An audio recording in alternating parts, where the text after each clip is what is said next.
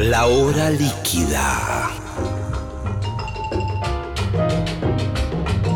Palabras, historias, anécdotas, canciones destiladas a lo largo del tiempo. Un cóctel que se evapora, una hora que se escurre entre las manos. Mi nombre es Gillespie y les doy la bienvenida a La hora líquida. Hola, hola, hola, ¿cómo están? Aquí comenzando otra emisión de La hora líquida por Nacional Rock eh, desde el auditorio de Radio Nacional en Maipú 555, Cava, Capital Federal. Quiero presentar a nuestros invitados de hoy, una banda ya a esta altura legendaria. Eh, me refiero al Bordo. ¿eh? Y lo tengo a Ale y a Pablo. Bienvenidos, ¿cómo andan? La verdad que muy contento, es un honor estar en este auditorio. Y con vos, obviamente. Che, gracias por, por- por la visita. Eh, ustedes son de Rosario, de por ahí, ¿verdad? ¿O, o- o no? No, Es la segunda vez que se los pregunto. es verdad, es verdad. Pero bueno, por igual está bueno. No, somos, somos una banda formada en un colegio, nos formamos acá en el Carlos Pellegrini, todos amigos, de hecho Pablo y yo nos sentamos en el mismo banco cuando teníamos 12 años, 13 años, y estamos juntos desde entonces. ¿Ustedes están seguros de que no fue en Rosario? Para, ¿Lo puedo googlear? ¿No fueron al colegio Carlos Pellegrini de Rosario? Hubiese estado bueno. ¿Ustedes están seguros de, de- de la vida de ustedes? Bueno, él es, de, él es de Zárate, o sea que de Rosario está... Están para el camino, para allá, pero. Pero yo no sé por qué siempre me hice la idea de que habían venido de Rosario a Buenos Aires. Como Es- los gatos. Sí, es una idea que tengo desde hace un tiempo y creo que fue en Rock and Pop hace muchísimos años. Ustedes eran mucho más jóvenes y yo creo que arranqué la entrevista de la misma manera. Creo que tengo el mismo recuerdo y es verdad, es verdad, sí. Bueno, no. Puede ser. Qui- quizás sí, quizás, bueno, quizás sí. yo hoy me meto en Wikipedia Sí. anónimamente y pongo que son una banda de Rosario a partir de ahora. Listo. Che, eh, eh, compañeros de colegio secundario. Sí. ¿El resto de los músicos del bordo también son de esa camada o ustedes medio arrancaron y después fueron armando el grupo? Eh, la verdad que, bueno, vos recién viste algo, que estábamos ahí fuera, viste, Sí. guitarreando temas de los Beatles. Sí. Y yo creo que eso fue lo que arrancó. Nosotros en los recreos tocábamos esas canciones con la, la guitarra criolla, las rasgueábamos. Y, y arrancó así. La verdad que arrancamos Pablo y yo tocando en la división, éramos compañeros de banco. Y cuando en un momento un amigo nos invitó a tocar en su cumpleaños, dijo, pues no tocan en cumpleaños. Bueno, pero estaría bueno que haya alguien que toque la batería. Y preguntando, ¿quién toca la batería? Miguel, de la división del lado, toca la batería. Y le gusta el rock, también le gusta el punk, pero... Y bueno, nos juntamos, hicimos un ensayo y tocamos en el cumpleaños. Y esa fue la primera vez que tocamos. Debo decir que yo los escuché guitarreando, probando ahí, qué sé yo, afinando, y lo, lo hacen muy bien. O sea, los covers, ese tema de los Beatles, que es un tema que salió hace pocos días, ya me sonaba alucinante como lo hacían.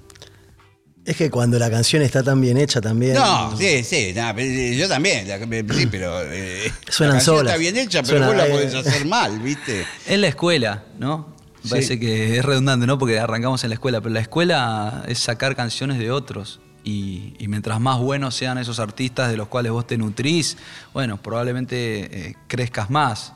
Y yo creo que el ABC son los Beatles, ¿no? O sea, todo nace ahí. O sea, la música rock popular. Y bueno, y después, no sé, Charlie García. Y, y- y bueno, y eso es. Creo que ahí te estás nutriendo de, de- de buena comida, ¿no? Estás comiendo co- Estoy de acuerdo con vos. sí, platos sí. que te hacen bien eh, y que te hacen crecer y que tienen armonía, que tienen creatividad, eh, que tienen búsqueda en las letras. O sea, sé, para mí lo de Charlie es increíble. Ayer se cumplió ¿no? un aniversario Sí, de un disco sí. de, de él. Clics modernos. Y sí, loco, qué letras. ¿Viste? Ese es, es cultura, ¿viste? Es una. eh, Charlie es la cultura nacional. Sí. Y, y, viste, las leíste mil veces, las escuchaste mil veces y te caen fichas nuevas de una canción que salió hace Fichas 40, nuevas. hace Vos- 40 años. Sí, vos sabés que las letras de Charlie contienen esas frases eh, premonitorias de alguna manera. Y que vos decís casi muchas de las situaciones que nos pasan como país pueden estar reflejadas en una letra de Charlie García. Sí, es, es alucinante. ¿Se animan a tocar la canción de los Beatles, esa que estaban ensayando ahí? Sí, voy a hacer una sanata con el inglés, ¿viste? No importa, La, letra, la letra no llegué a aprendérmela, la armonía sí. Pero me gusta porque así, fresquita. Era una cosa que estaban tocando ahí fuera del aire y me encantó. Es que nosotros hacemos esto amplificado, yo creo, ¿no? Sí. Cuando tocamos frente a mucha gente, Sí, es este espíritu amplificado. claro. Con, ¿Viste? con los equipos. Sí, y de hecho mientras más lográs estar vos en este eje de esta tranquilidad, creo que lo que se vibra es, es más alucinante. Después, bueno, sí, la verdad que nosotros con la banda cumplimos unos sueños, ¿viste? Hacerle una Parks. Ahora vamos a hablar del bordo. Ahora vamos, pero Ahora primero vamos, vamos, a hablar eh, largo y tendido. A ver. Now and Then. Increíblemente un tema nuevo de los Beatles. Tema nuevo de los Beatles. Qué loco decir eso. ¿eh? I know it's true. It's all because of you. And if I make it true, it's all because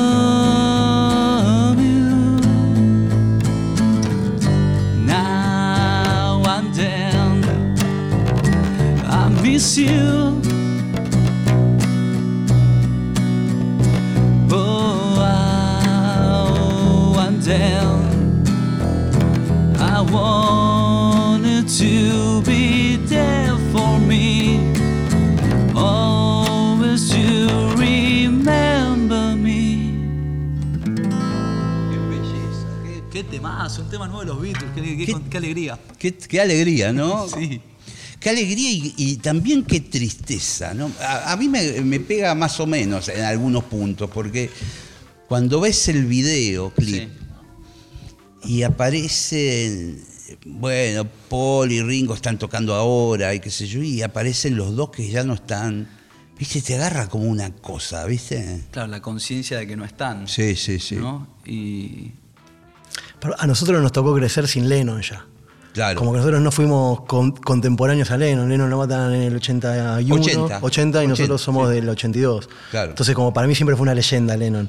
Ya Harrison sí fue más, fuimos más eh, contemporáneos a, a- incluso a canciones. Yo me acuerdo de eh, I Got Mama en Send Sí, You, o sí. sea, en los 80, poner Sí, esas cosas, sí. ya, ya tengo recuerdo. Y bueno, después cuando ya teníamos más conciencia Beatle en la adolescencia, eh, sí, la partida de Harrison, pero...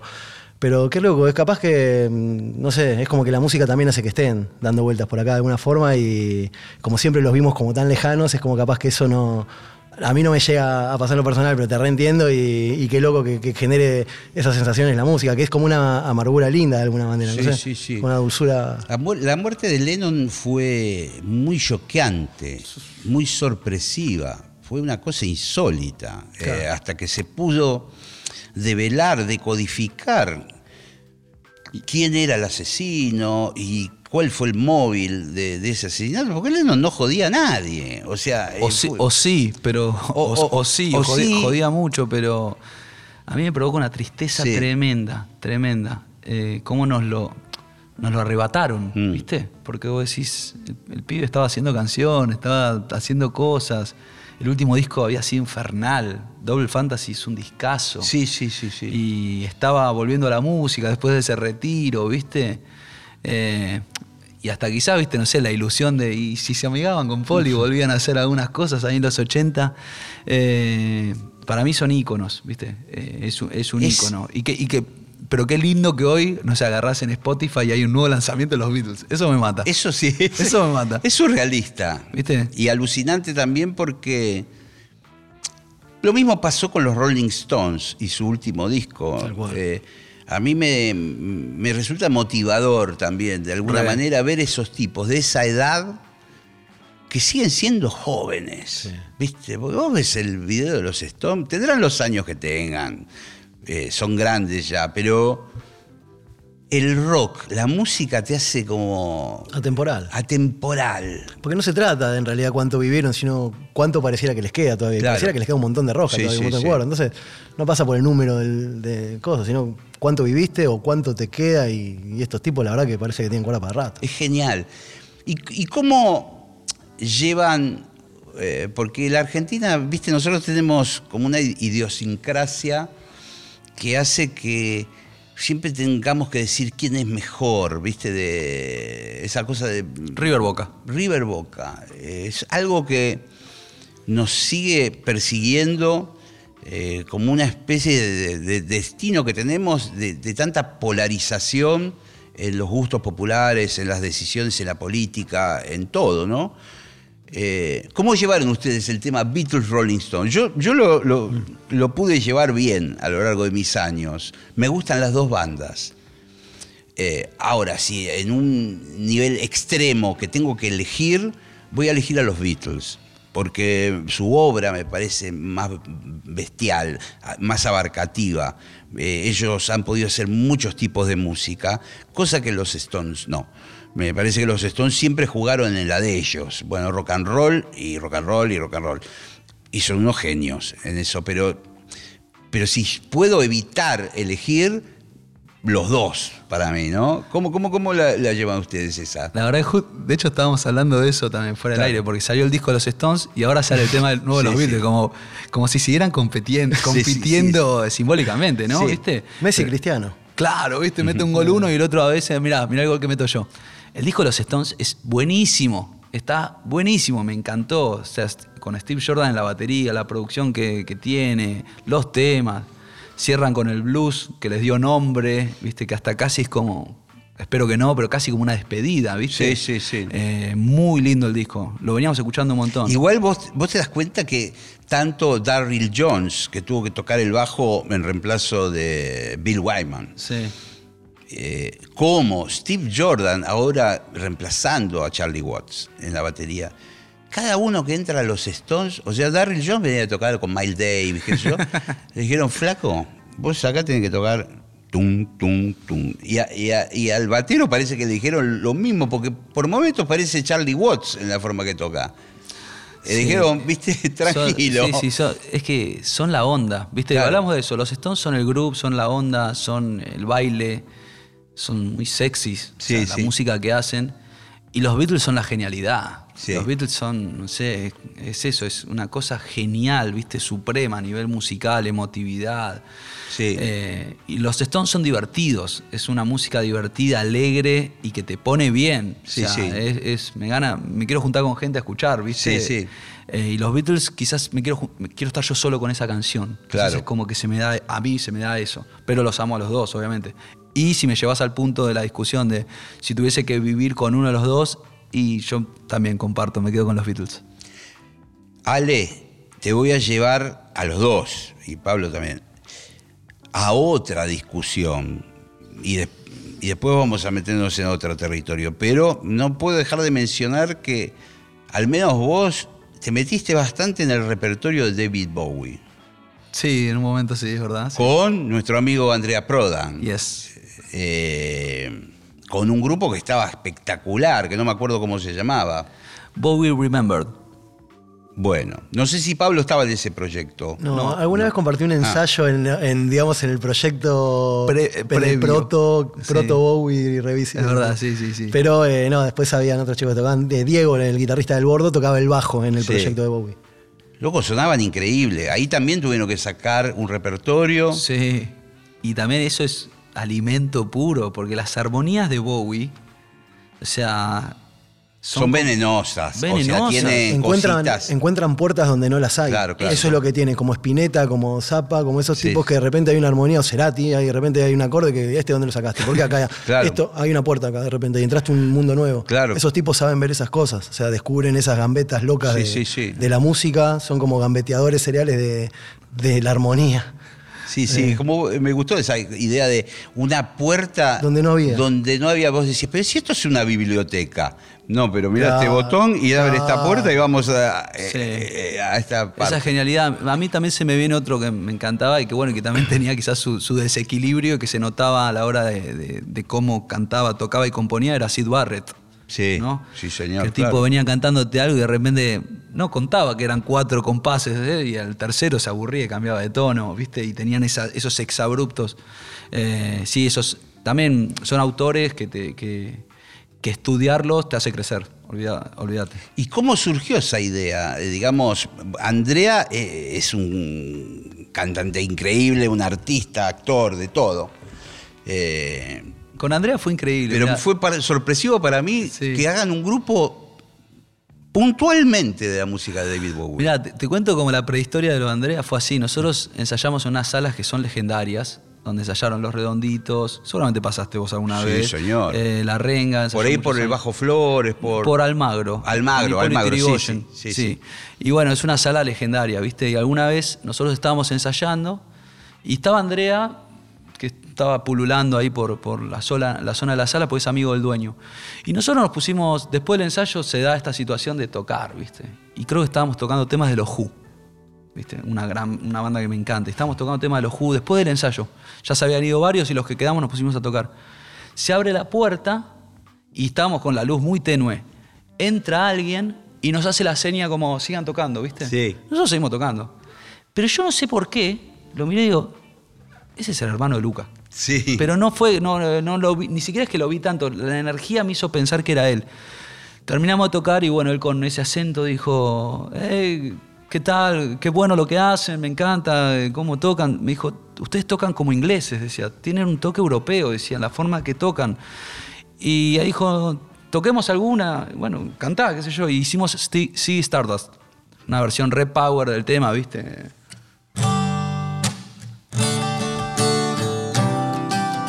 Viste, con ese riff asesino, bueno, y Andrea lo cantó y con, viste, pues nosotros cantamos en inglés como un argentino y él canta como un No, él británico. canta, claro, Con la entonación, la colocación, todo, viste. Y bueno, y fue alucinante. Y de ahí nos hicimos casi amigos, que nos juntábamos varias veces a tocar o a comer, qué sé yo. Lo invitamos a que cante en un show nuestro, grabó unas voces en un disco nuestro. Pero esto fue en el 2010.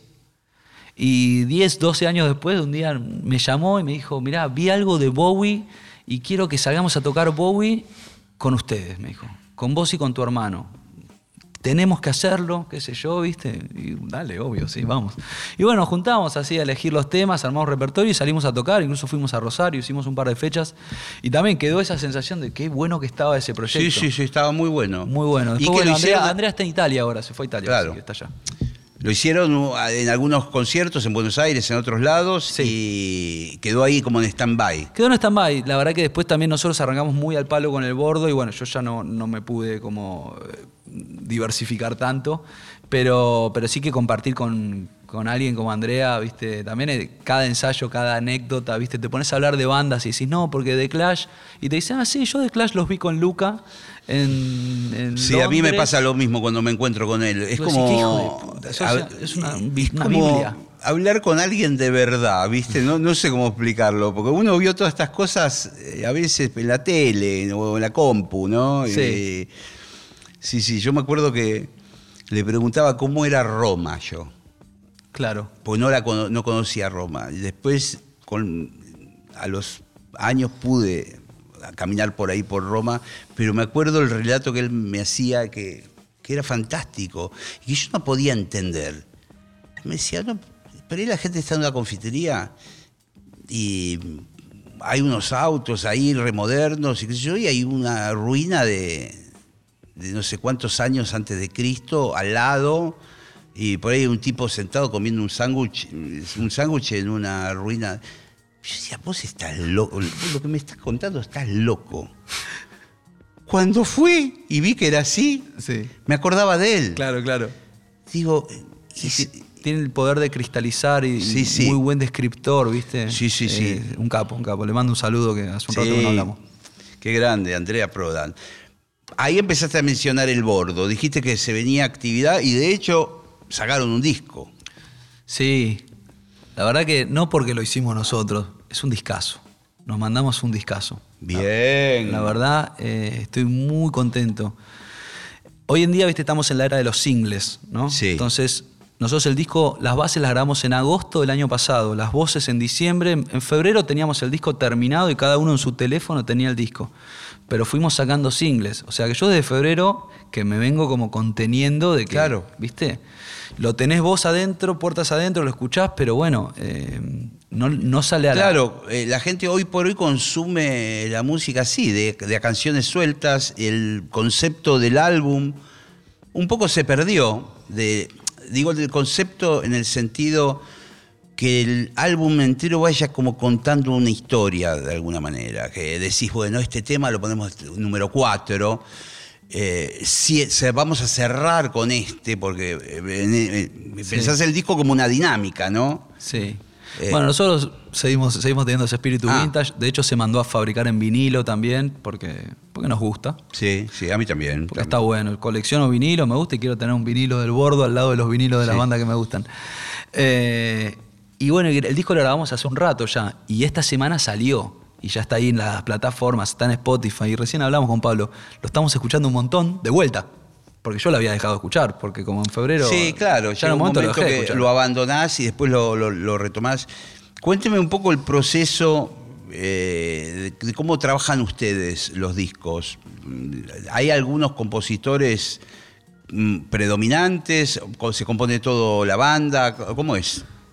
Bueno, nosotros cumplimos ahora 25 años, lo cual es, es, es loco decirlo. Es loco decirlo y es loco ver que son jóvenes. Arrancamos muy ¿Qué chicos. arrancaron? A, los cuatro años. A los 15 empezamos con la banda. Eh, y la verdad que este es el octavo disco. Y cada disco, bueno, veníamos trabajando siempre de una manera que era, básicamente yo traía las canciones a la sala, las laburábamos.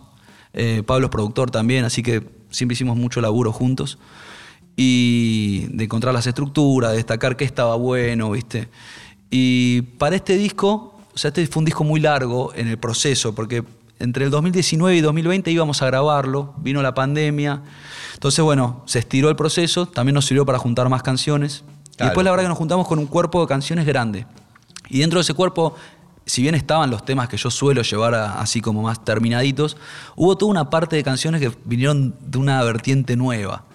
Que mucho salió de zapadas, de juntarnos en la sala y zapar. Como una composición más grupal, digamos, ahí. Sin querer, Sí. Sin pensarlo. Como tenemos la posibilidad de grabar los ensayos de manera multipista, de una manera muy sencilla, así de ensayo, pero vos después podés ponerte a escuchar y si hay algo que de repente tenía pasta o tenía potencial de convertirse en una canción, lo podemos editar. Cortar, pegar, bueno. Vale a veces cuando sobre la zapada de repente ponía una zapada malísima de 20 minutos, no está pasando nada y de repente uno empezó con una subidita y no es lo mismo cómo se toca una canción cuando él lo trae y me dice, che, mira, eh, te, te muestro un tema que traje. Vos hasta por una cuestión de respeto, como que lo tocás siguiendo los acordes, como que ponés la mano de una manera. Ahora cuando estás jugando, dialogando musicalmente, soltás la mano distinto, tirás unos Sí, lujos, tirás unas sí. cosas que no tirás cuando viene tu compañero y te muestra su canción. Totalmente. Entonces sí. empiezan a pasar cosas diferentes, como que empieza a haber una subdivisión diferente desde lo rítmico, empiezan a haber arreglos que, que ni se te ocurriría poner, que son hasta exabruptos, que son que vos usaste esa palabra me encantó.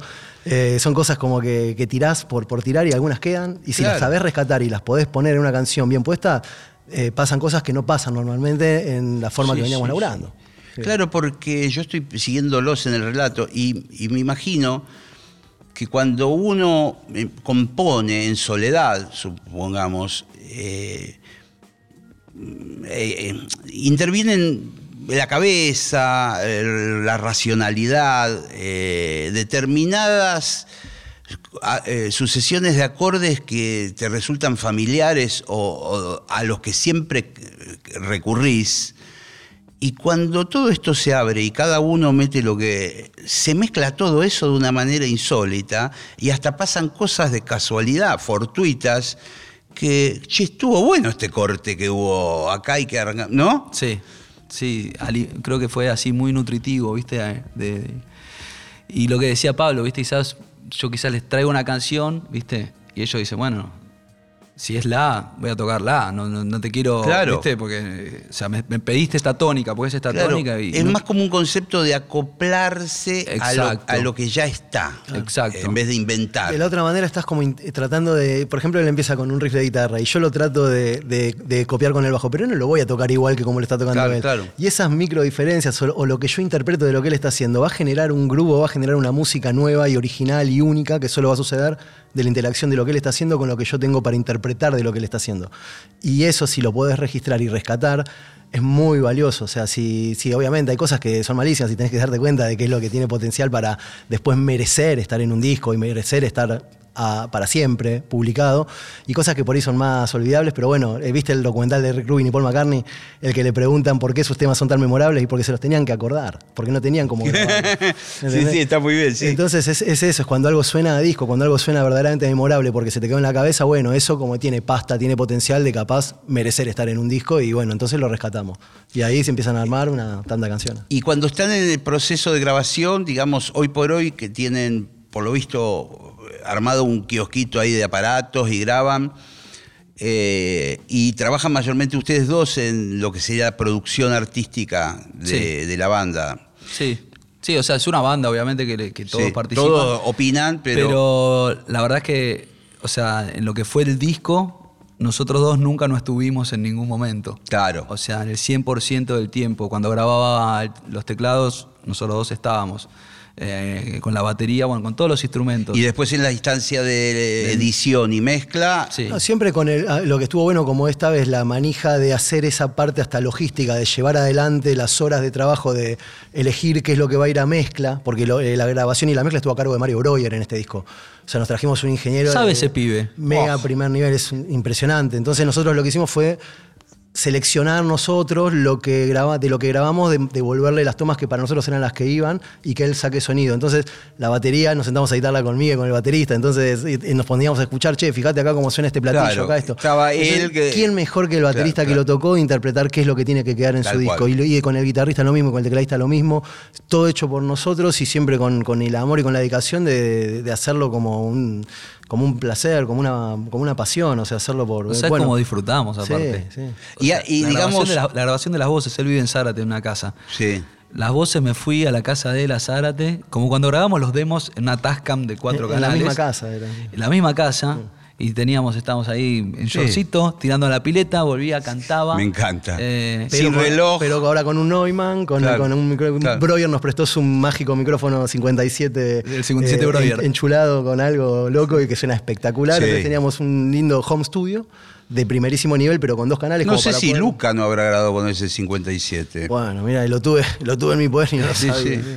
Eh, y bueno, porque. Mario trabajó también con Sumo y con tantos grupos. El, Sí. eh, Corpiños en la madrugada, me parece. Sí. sí. Y, y llegando los monos. Sí, señor. Eh, ¿Se animan a tocar un tema del último disco? A- del último. Y te voy a hacer un retruco. ¿Te animás a tocar el riff? Sí. ¡Apa! Puede salir mal, pero animarme me animo. Mira, veníamos hablando, veníamos hablando de la libertad con la, que, con, la que arran- animarse. con la que arrancábamos, ¿viste?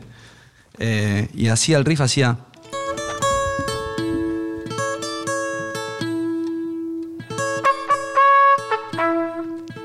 Bueno, te tiro el cabezazo cuando viene, dale. irreal.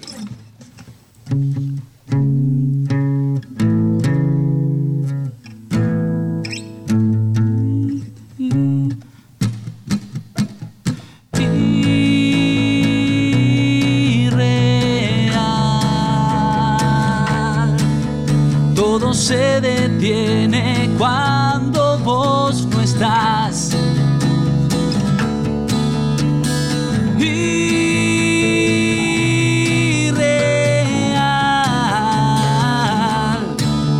Reina la apatía de la soledad.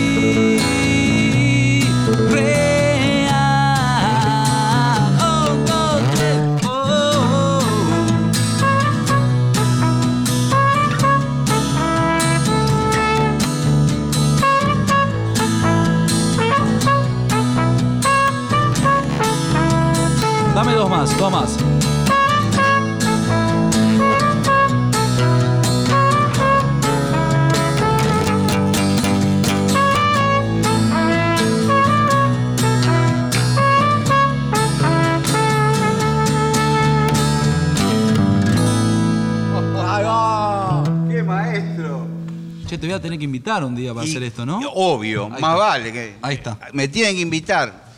Eh, hablemos, sigamos un poco hablando del disco.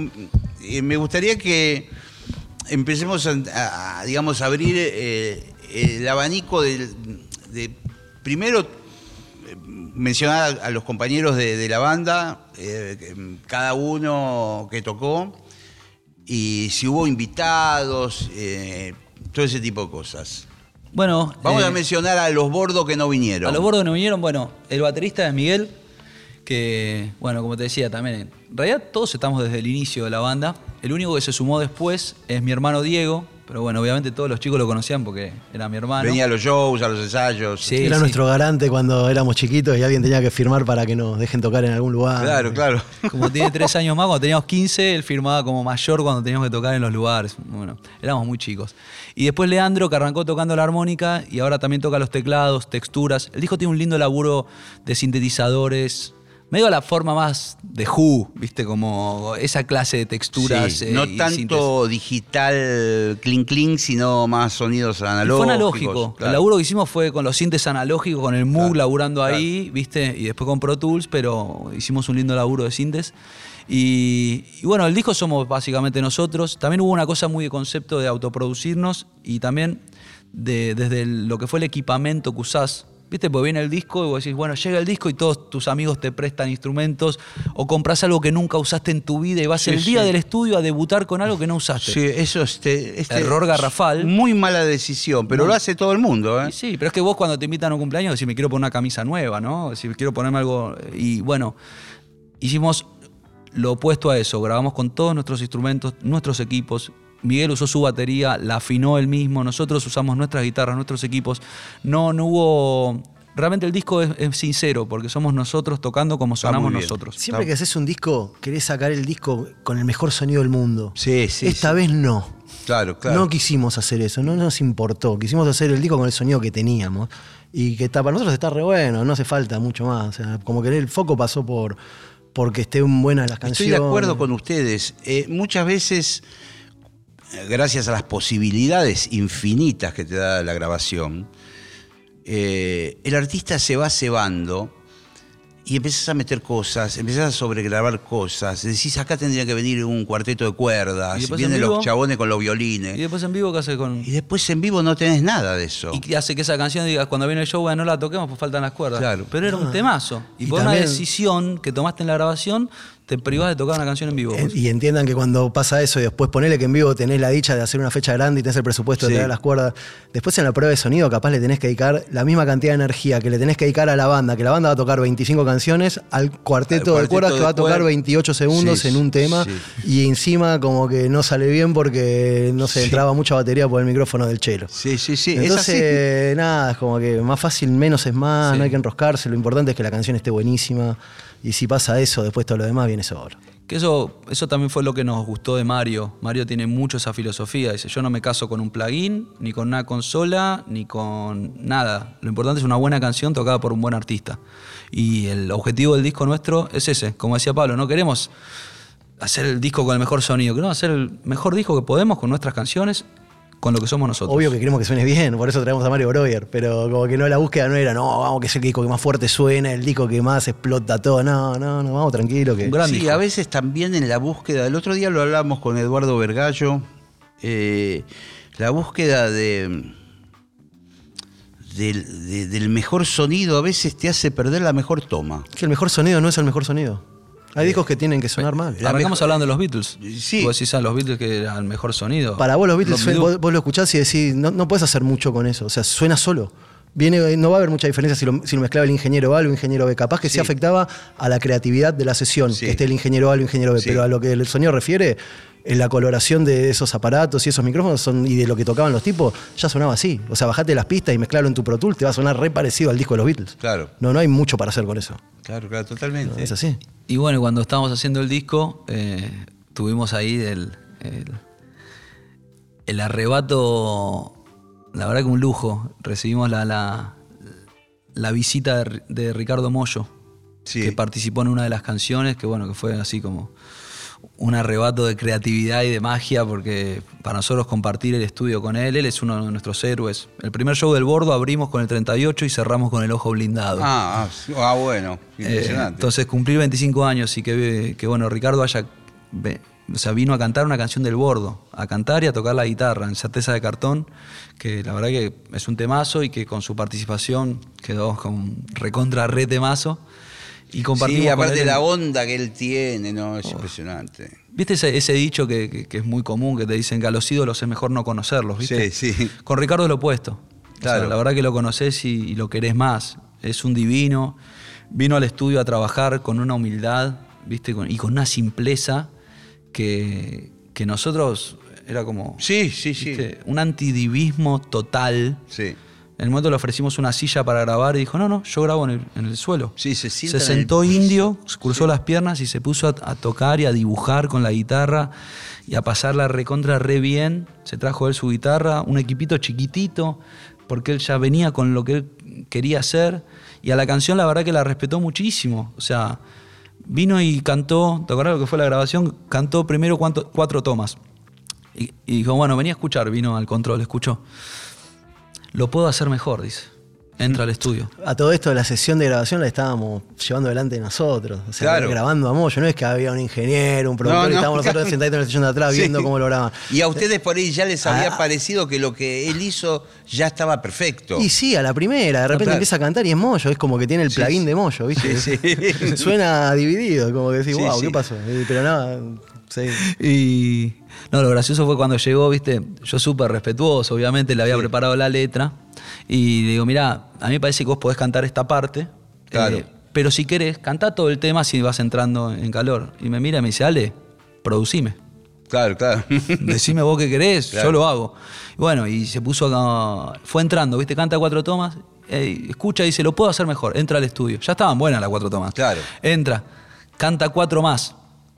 Y nos pregunta, ¿cómo la escuchan? Y Pablo le dice, yo escucho muy bien. Eso quiere decir que lo puedo hacer mejor. Y cantó cuatro tomas más.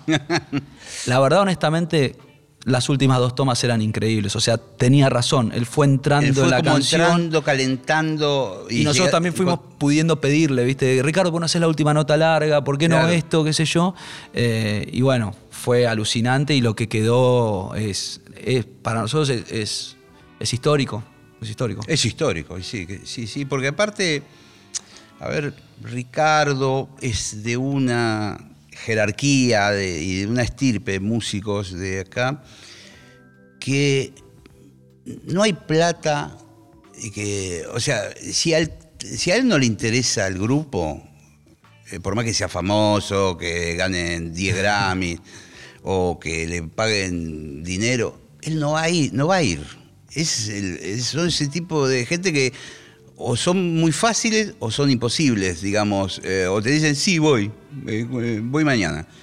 O, o no, o no va nunca, no lo puedes enganchar nunca. Y con el caso de ustedes lo hizo. Sí, él dijo, después, viste, filmamos unas cositas de ese día y, y él dijo que él, que él estaba, que él quería premiar el recorrido que habíamos hecho y cómo nos convertimos en un grupo serio.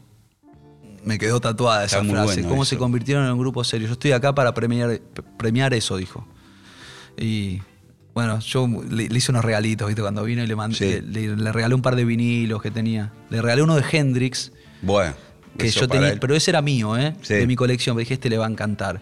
Viste que al final de su carrera Hendrix grababa mucho. Viste, grababa, se juntaba dos. Pero no eran como lanzamientos oficiales, digamos, cosas que quedaron grabadas de él y que. Exacto, outtakes y cosas Sí. así. Y bueno, y, y tenía un par, y bueno, le, le mandé uno de Hendrix, un, un vinilo de Tom Petty, bueno, un vinito, una cosita así, un libro. Eh, para agradecerle, Y porque sí, la verdad que porque es como- el chabón no te va a cobrar un mango, no, ni, ni, ni el remis le puede Literal. pagar. Nada. literal. Literal. ¿Viste? No, quiere nada. Entonces, eh, decir que, que le- bueno, le regalo un libro, música, música. ¿viste? Sí, sí. No, un, ma- un maestro, estamos muy agradecidos. Después, eh, cuando le mandamos la mezcla, nos hizo una devolución, ¿viste? Y súper cariñosa. Después me decía, disculpá si me metí mucho. Le digo, pero estás loco, sos mollo. O sea, yo te agradezco. eh, Y eso está bueno también que lo hayan hecho con él y digamos, y también darle la posibilidad a él de opinar. Porque, viste, son muy capos. Entonces, ese ida y vuelta está bueno también, de decir, mira, nosotros lo mezclamos así. Escúchalo. Y decime que. No, bueno, subime un poco, Hay muchos discos que, de los que más nos gustan Claro. de cuando íbamos, íbamos a la secundaria producidos por él. O Claro. sea, la etapa, ponerle de, no sé, de La Renga, del más Sí, fuerte. sí, sí, claro. Creo que tuvo una colaboración así en Verde Paisaje de los Piojos que cayó, Sí, sí. como que incluso le dedicaron unas palabras en el librito. O sea, hay muchos discos que, que están Sí. buenísimos para nuestra generación que tienen su mano, su, su vara Su de alguna impronta, manera. sí, claro, sí. cuando vos tenés un productor así, el- la, la banda o quien propone las canciones tiene la vara alta porque tenés que seducir o como que le levante el pulgar a una persona como, como Moyo. Entonces te hace sacar lo mejor, es como un técnico, No, un y- y técnico de fútbol bueno que exige el- al jugador. Además, el gesto de, de ustedes, porque eh, a veces a mí me ha tocado también de ir a grabar eh, te- temas con alguien. Y bueno, uno entiende que una vez que grabó y te vas, ya después mm, el artista tiene la libertad de hacer lo que quiera con eso, ¿no? Lo loco es que por ahí el artista te diga, escucha esta mezcla. ¿Qué te parece? Eso, que haya una segunda o- oportunidad de decir, che, mira, me parece bárbaro, pero por ahí la trompeta está muy, muy fuerte, ¿viste? Bajala un poco. Y que te den bola. Sí, eh, y también es- al, al haber habido muchas tomas, que, que lo que termina quedando, Claro. si, si tiene tu aprobación, si te gusta cómo quedó el color de tu voz, si se entiende lo que cantás, si sentís que te representa, si, si te hace quedar bien, ¿entendés? Si- e- e- esas cosas, como que Sí, sí. te gusta lo que vamos a mandar, ok, dale. Cuando no sé, después como que encima en, en eso no nos hizo ninguna... No, le encantó. Respecto de- del solo de guitarra que terminó quedando y respecto del- de la edición de la voz que quedó de lo que cantó, de eso no, no nos dijo nada. No dijo, che, tal Claro. palabrita la siento un poquito rara, no entiendo esto. No, no, eso no. Después nos hizo un comentario general de, de mezcla, buenísimo, bárbaro, eh, pero, pero muy loco. O sea, respecto de lo que quedó, no, no nos dijo nada, dijo que estaba todo bien. Bueno, el disco ya está rodando. ¿Cómo sigue la vida del bordo? Porque esto va a tener presentaciones y cosas. Sí, ahora, bueno, nosotros pase lo que pase con el universo, siempre tocamos a fin de año. Es así, es como que... Está bien lo que decís, porque siempre el fin de año es un quilombo infernal en la Argentina. Nosotros no conozco igual. un fin de año tranquilo desde hace años. No, lo único es que este, este fin de año eh, lo hacemos antes. Por nosotros siempre más o menos 20 de diciembre, 15 estamos tocando. El 2 de diciembre tocamos, porque no, este año llegamos con el, Sí. con el tanque de reserva. Eh, vamos a hacer el 2, el 2 de diciembre el Auditorio Oeste en Aedo, que es una sala hermosa. Sí, y ese va a ser el, el cierre del año. Y bueno, y ahí en diciembre vamos a estar anunciando lo que va a ser el año que viene, que va a tener que ver con la presentación del disco, que el disco se llama Irreal. Y Este show no es presentación del disco, No. es el show de fin de año. Van a tocar temas viejos, nuevos, de todo. Eso. Ese show celebración, es claro. el último encuentro del año. Claro. Y ahí vamos a anunciar eh, todo lo que va a suceder el año que viene, que va a tener que ver con la presentación del disco y también la celebración de los 25 años de la banda. Y estamos Uf, planificando una gira nacional muy linda, que nos va a llevar por un montón de lados. Y bueno, y tenemos ganas también, obviamente, de hacer una, una gran fecha acá en Buenos Aires. Qué maestros, ¿eh? Podrías venir a tocar vos, ¿eh? Obvio, obvio, yo me prendo. Dale. Bueno, eh, atención, porque debo tener unos minutos más. Bueno, y están las guitarras. Pero no quiero imponer más nada, porque impuse. El tema de los Beatles lo tuvieron que hacer. Eh, un tema nuevo lo tuvieron que hacer. Ahora deciden ustedes. Ale, ¿qué te, qué te vibra? ¿Qué hacemos? ¿Hacemos, ¿Hacemos certeza de cartón? Dale. Vamos con otro tema nuevo que la Dale, verdad que, que a es ver. el- que es el tema que, que, bueno, el tema que participó Ricardo. De Ricardo. Esto es nuevito, no se sientan presionados, es el último disco que acaban de grabar. No crean que un error va a ser terrible, hagan lo que quieran. Los errores son lo mejor que Sí. tenemos. Son, viste, cuando vos estás grabando y decís, uy, corregime esto.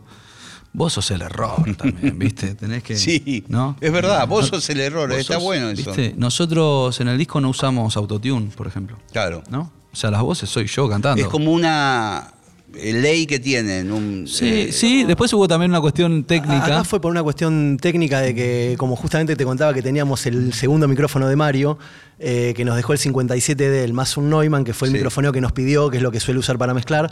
Cuando vos tenés dos micrófonos que están tomando un cantante, no captan exactamente en el mismo momento al cantante. Entonces, cuando vos le pones. No, tenés razón, hay una milésima Hay una milésima. Entonces, si vos le llegas a poner autotune a los dos a la vez, suena rarísimo la unión. O sea, Claro. capaz que por separado no te das cuenta, pero pasan cosas con la fase que son extrañísimas. Claro. Entonces, como teníamos esa complicación y yo no sabía si Mario iba a usar los dos micrófonos o no para mezclar, no le podía entregar eso. Entonces buscamos que las ediciones de Ale queden todas como tienen que quedar, pero sin tener, no porque seamos de usar autotune, pero a veces una toma está buenísima y capaz que hay una sílaba que la podés, nada, acomodar a la pinta y se hace. O sea, no. Claro. Es, es- es así, o sea, hay que tratar de ser lo más real posible, pero eh, es una herramienta. O sea, no- es una herramienta más. O sea, si hay una gran toma, como dice, la interpretativa, Que- la, que la interpretación es lo que más es lo más importante de Eh, todo. eh, lo, lo que no nos y- gusta y es. te digo, los cantantes, muchos de los que a mí me gustan, desafinan. Sí. Pero, Eh, eh, en mi vi- eh, viste, Abrí- esa- afinaciones que no quedan mal igual. Abrí un Claro. multipista de Queen y escuchás a Freddie Mercury, sí. hay notitas que no están clavadas, clavadas. Y por favor, Y no- quedan que bárbaras. no se te ocurra afinar esa Claro, nota. claro. O sea, está buenísimo que esté justo a penitas abajo del tono. Es Sí, interpretación. Bueno, vamos con certeza de cartón. A ver. La clave está en seguir, no pienses en llegar, camino firme al fin, por donde nunca confiarás. Tus penas de campeón.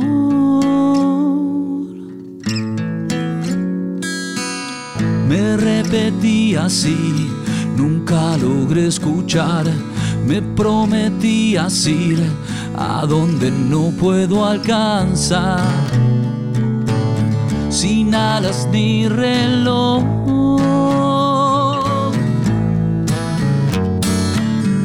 Sopla el viento como un huracán y yo no pego un ojo.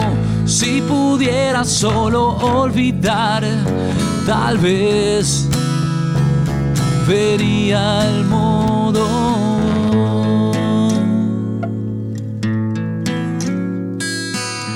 Anestesiado está mi pobre corazón, cámara lenta va después del turbio nubarrón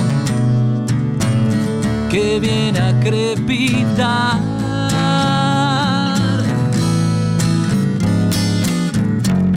Todavía puedo escuchar tu voz reír. Sopla el viento como un huracán y yo no pego un ojo. Si pudiera solo olvidar, tal vez vería el mundo.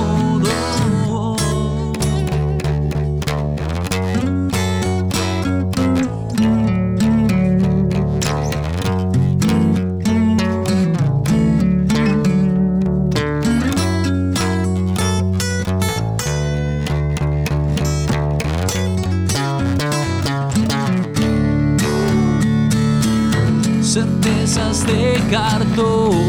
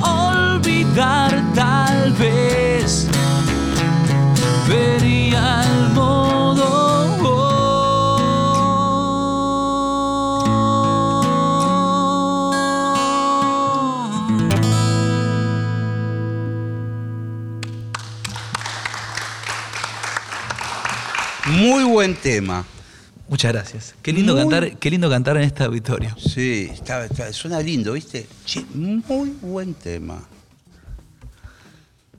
Gracias. Acuérdense lo que yo les digo. Te veo, te veo, veo algo en tu mirada acá. ¿no? Muy buen tema, sí. Sí, sí, sí. No sé si van a elegir algún corte de difusión. Bueno, este ya salió, este fue uno de los adelantos, hicimos un ¿Qué le dije yo? ¿Viste? ¿Sí, Ahí tenés. Podrías trabajar de esto. Hicimos un video hermosísimo por Sí, estas calles. Ganó el Gardel de Oro al mejor tema del año. Sí, estaría bueno, si Muy llama- buen tema este Yesterday. Denme bola. ¿Viste la película, la película esa, la La de Elton John. No, la del pibe que, que- que los Ah. Beatles no existen. Yesterday. Ah. Ah, Yesterday se llama sí. esa peli. Buenísima. No, no la vi, la tengo que ¿No la ver. viste? Está buena. Eh, va, pochoclo, pochoclo, está buena. Sí. Es profunda, eh, guarda. Sí, me, me encantó lo de que Oasis no existe, eso está buenísimo.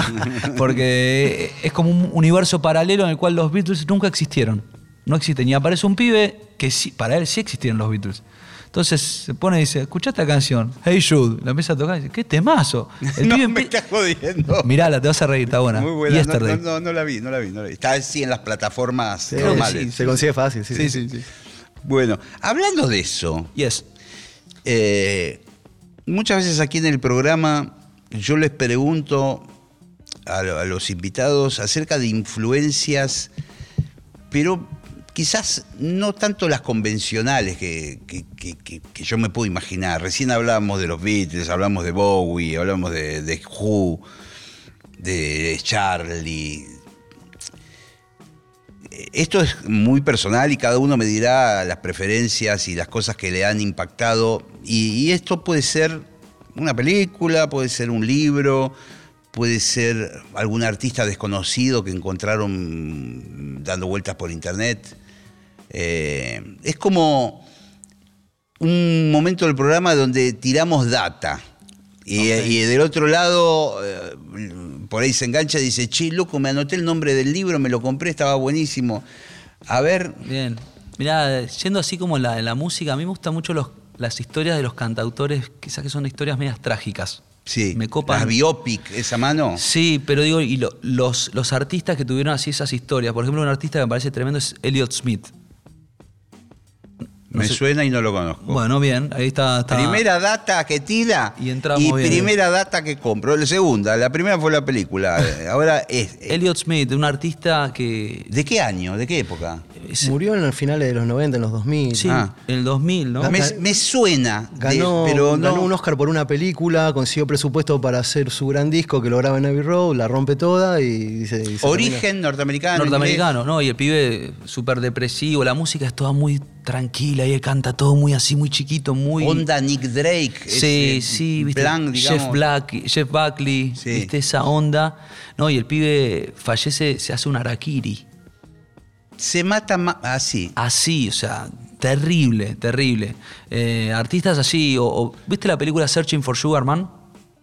Te estoy matando. Oh, peliculones. Esa- Yo me tengo que levantar y irme del no, programa alguien que porque- anote, a- alguien que le anote. porque alguien no que conozco a anote. nadie. eh, El de, el de recién no los ni, ni lo sentí nombrar y ganó un Oscar, por ejemplo. Mira, O la sea, oscuridad se escucha que alguien dice peliculón. Sí. Searching for Sugar Man es la historia de un cantautor que saca unas canciones en, no sé, los 60, los 70 y no pasa nada.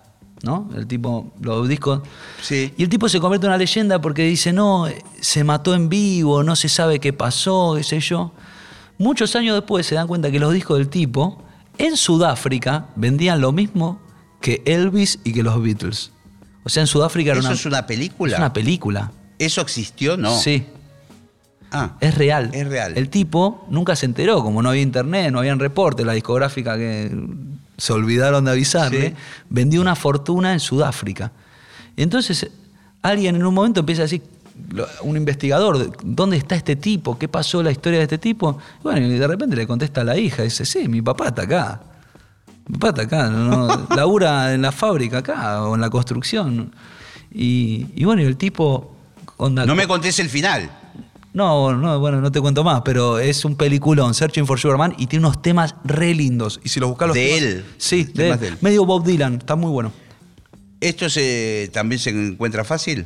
Esa no sé si tanto, pero en su momento a mí me la habían pasado. teníamos en DVD. del programa. Claro. Si buscas en contra, mira la respuesta que Ahí me está. dan. Bueno. Ahí te tiré dos. Dos, pará, dos va- datas. pará, Sí. porque vamos a ir. ¿Libro? ¿Te gusta leer? Me encanta. ¿Y algún librito que, andu- que leíste por ahí que te gustó de los últimos? Y la verdad que soy muy lector. Ahora me estoy riendo mucho. Estoy leyendo Hollywood de Bukowski. No lo leí. No, muy gracioso. El tipo está embau- embaucando a unos, a unos guitudos de Hollywood que les va a vender un guion y el tipo no escribe un carajo. Se queda en la casa chupando y, y apostando a los caballos. Es buenísimo. Eh, no, la verdad que Charles Bukowski, un, un clásico. Sí. A mí me gusta mucho lo, bueno, toda la parte de Castaneda, William Burroughs, todo lo. Ok, O sea, perfecto. toda la parte así psicotrópica, psicodélica me encanta. Eh, después trato de leer filosofía, pero a veces es como más denso. No, sí, más denso. Más denso, me encanta Nietzsche, pero tengo un libro de Nietzsche que creo que hace 15 años lo estoy leyendo y todavía no lo pude terminar. Pero, pero bueno, me encanta leer. Pero andás como la onda de los beatniks. Soy muy beatnik. Claro, o esa sea, si vas a mi biblioteca. Años 60, California. Huxley, eh, sí, sí, Kerouac. Claro. De, eso, de eso tengo colecciones enteras. Está muy bien. Así que sí, sí, me, me copa mucho. Eh, pero. Ah, un libro, bueno, este es conocido, La Conjura de los Necios. Ese es muy recomendable. De- De, John Kennedy Toole. Kennedy Toole. También otra historia trágica. Sí, otra historia trágica, sí. Es muy Algo buen- sé, no lo leí tampoco el libro, pero sé que él escribió ese libro. La historia es así, es Se muy- murió y no, no, no, no lo habían editado Claro, todavía. el pibe tenía, no sé, 20 años, escribe este libro, escribe dos libros. Uno se llama la, La Biblia de Neón, que lo escribe a los 15 años, y este lo escribe siendo jovencito. Dicen que es una biografía de él, porque el personaje es, es- es un pibe que va a la facultad y está como 10 años en la facultad, la madre le paga la facultad, es medio parásito el pibe, pero muy bien hablado, muy culto, pero inútil. El pibe no hace Sí. nada, no quiere laburar, qué sé yo. Y bueno, y la historia es muy, muy, muy graciosa y, y arranca por el prólogo. El prólogo es tremendo, que es la madre enfermando a una, a una editorial, volviéndolos locos para que lean el libro del hijo. Y de, de- de la editorial dice, loco, me está- esta mina me está enfermando para que lea el libro de su hijo, que se suicidó hace 20 años y me está volviendo loco. Finalmente el tipo lo lee y resulta que es uno de los bestsellers más grandes de la historia de Estados sí, Unidos. sí, sí, es verdad, La conjura de los necios, tremendo. No le hicieron la película todavía, aparte.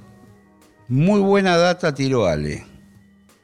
Dejó la vara muy alta. No te quiero meter Me presión. estás matando con lo de los libros. Yo creo que la lectura es un hábito que tengo pendiente en mi vida, así que me daría mucha vergüenza No importa. al lado de semejante de, tirar No una importa, porque la Yo soy lectura- más, más, más youtubero, yo como Por que eso, chupo, sí. chupo data más de canales de YouTube, es Bueno. como que el rato que de- tendría que dedicar a leer, yo soy más de tirarme en el sillón con el nuevo zapping que es, que es YouTube, la televisión Yo interdimensional. también estoy como metiéndome en ese mundo. Me gustan mucho los influencers de viajes. Buenísimo. Esa onda sí. me copa. Los tipos que van a una isla, qué sé yo, y dicen, o, o te dicen dónde se come más barato. tu- Anthony en- Bourdain era un capo, fue un Sí, precursor de todo sí. eso. Pero vamos al territorio de él. Por favor. Pablo.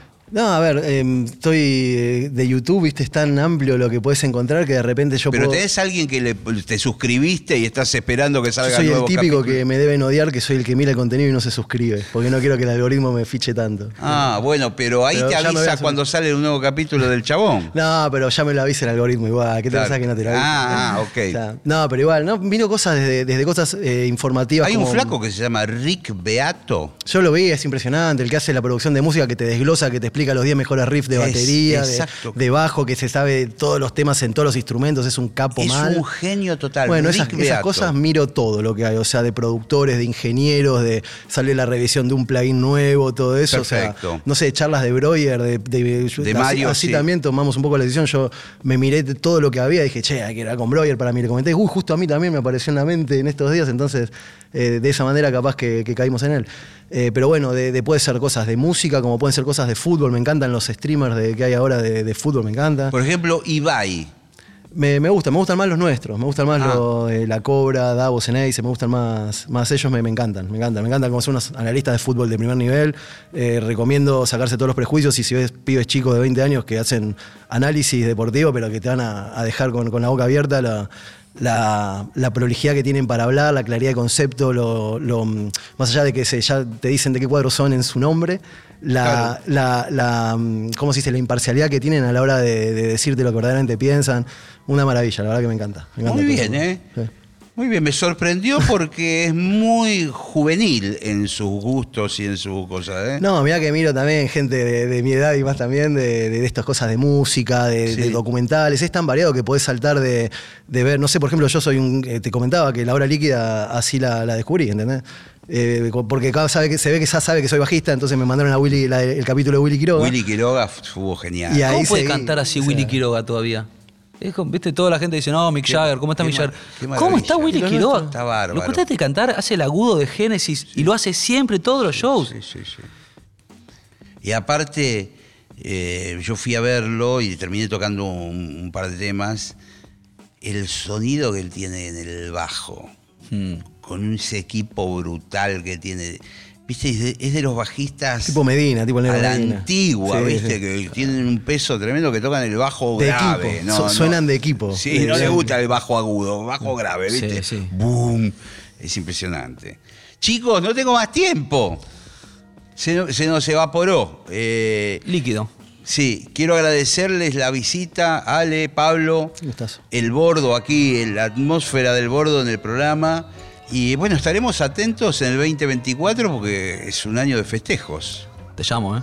Dale, sí, sí, sí, sí. Dale, gracias. Ya, la te doy mi palabra. Un placer la charla en este, o sea, con, vos, la verdad que es un lujo, este espacio hermoso, gracias a la radio, este auditorio. Así que bueno, gracias, de verdad, un placer estar acá. Gracias nuevamente. Nos encontramos la semana que viene aquí en La Hora Líquida. Pásenla bien. Chau, chau.